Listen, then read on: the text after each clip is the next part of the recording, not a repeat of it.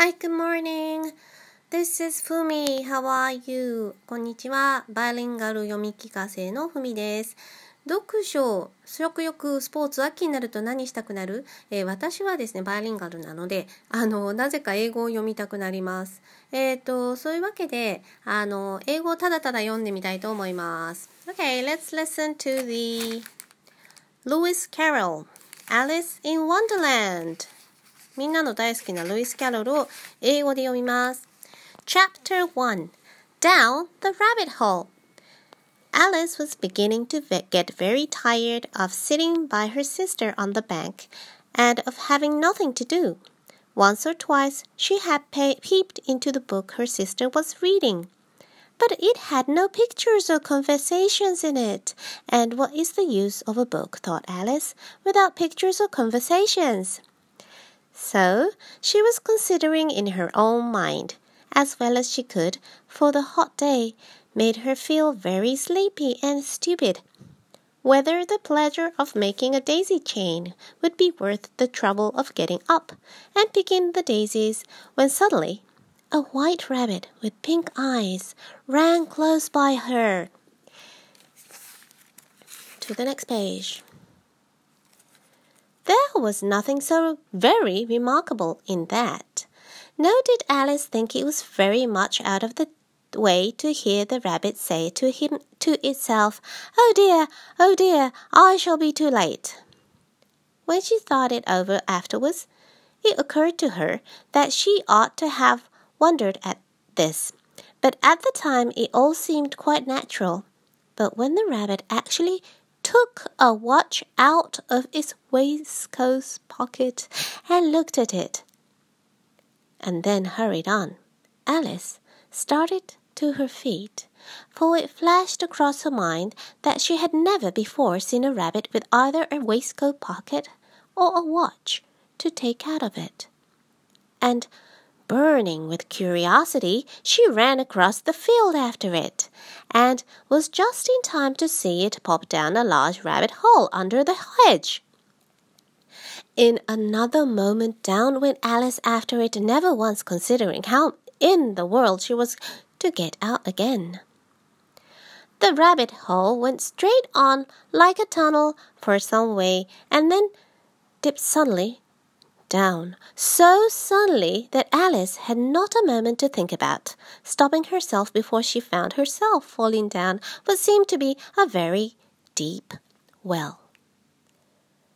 Either the well was very deep, or she fell very, very slowly, for she had plenty of time as she went down to look about her and to wonder what was going to happen next. First, she tried to look down and make out what she was coming to, but it was too dark to see anything. So she looked at the size of the well and noticed that there were filled with cupboards and bookshelves. Here and there, she saw maps and pictures hung upon pegs. She took down a jar from one of the shelves as she passed. It was labeled Orange Marmalade. But to her great disappointment, it was empty. She did not like to drop the jars for fear of killing somebody underneath, so managed to put it into one of the cupboards as she fell past it.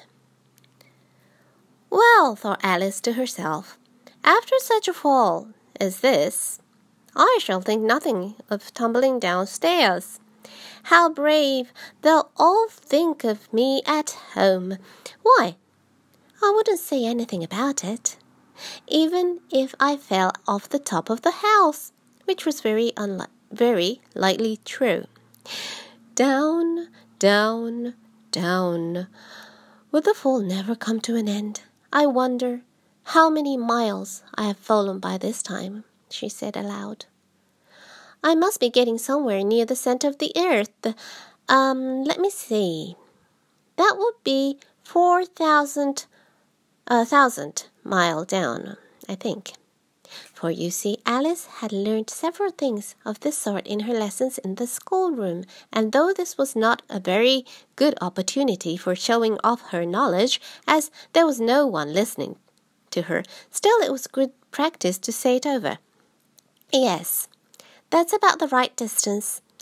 But then I would, I wonder, what latitude or longitude I have got to. Alice had not the slightest idea what latitude was or longitude either, but she thought they were nice grand words to say. Presently she began again. I wonder if I shall fall right through the earth. How funny it'll seem to come out among the people that walk with their heads downwards. The antipathies, I think. She was rather glad. There was no one listening this time, as it didn't sound at all the right word. But I shall have to speak them. I, I shall have to ask them what the name of the country is, you know. Please, ma'am, is this New Zealand or Australia? and she tried to courtesy as she spoke. Fancy courtesying as you're falling down the air. Do you think you could manage it? And what an ignorant little girl she'll think me of asking. No, it'll never do to ask. Perhaps I shall see it written up somewhere. Down, down, down. There was nothing else to do, so Alice soon began talking again. Dinah miss me. Dinah will miss me. Dinah will miss me very much tonight, I should think. Dinah was the cat. I hope they'll remember her saucer of milk at tea time. Dinah, my dear, I wish you were down here with me. There are no mice in the air, I'm afraid. But you might catch a bat, and that's very like a mouse, you know. But do cats eat bats, I wonder? And Alice, here, and here Alice began to get rather sleepy, and went on saying to herself in a dreamy sort of way, Do cats eat bats? Do cats eat bats? And sometimes do bats eat cats? for you see, as she couldn't answer either question, it didn't match, much matter which way she put it. She felt that she was dozing off and had just begun to dream that she was walking hand in hand with Dinah and was saying to her very earnestly, Now, Dinah, tell me the truth. Did you ever eat a bat? When suddenly, thump, thump, down she came upon a heap of sticks and dry leaves, and the fall was over. Alice was not a bit hurt, and she jumped up to her feet in a moment. She looked up, but it was all dark overhead.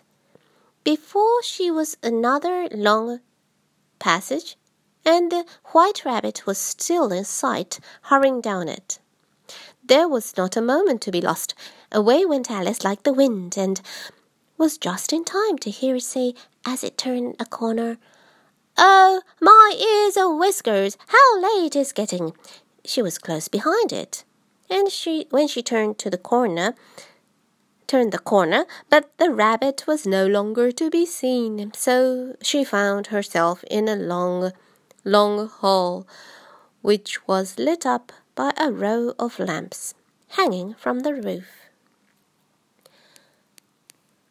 There were doors all around all around the hall, but they were all locked. And when Alice had been all the way down one side up the other, trying every door, she walked sadly down the middle, wondering how she was ever to get out again. Suddenly, she came upon a little three legged table, all made of solid glass. There was nothing on it but a tiny golden key, and Alice's first idea was that she uh, this might be long. This might belong to one of the doors of the hall. But Alice, either the locks were too large or the key was too small, but at any rate could, it would not open any of them. However, on the second time round, she came upon a low curtain she had not noticed before, and behind it was a little door about fifteen inches high. She tried the little golden key in the lock, and to her great delight, it fitted. Alice opened the door and found it was it led into a small passage, not much larger, ra- larger than a rat hole. She knelt down and looked along the passage into the loveliest garden you ever saw. How she longed to get out of that dark hall and wander about among those beds of bright flowers and those cool fountains, but she even she could not even get her head through the doorway. And even if my head would go through, thought poor Alice, it would be of very little use without my shoulders. Oh, how I wish I could shut up like a telescope. I think I could, if only I knew how to begin. For, you see, so many out of the way things had happened lately that Alice had begun to think that very few things indeed were really impossible. Really impossible. There seemed to be no use in waiting by the little door, so she went back to the table, half hoping she might find another key on it, or on, at any rate a book of rules for shutting people up like telescopes. This time she found a little bottle on it, which certainly was not here before, said Alice. And tied around the neck of the bottle was a paper label with the words Drink me beautifully printed on it in large letters. It all it was all very well to say drink me, but the wise little Alice was not going to drink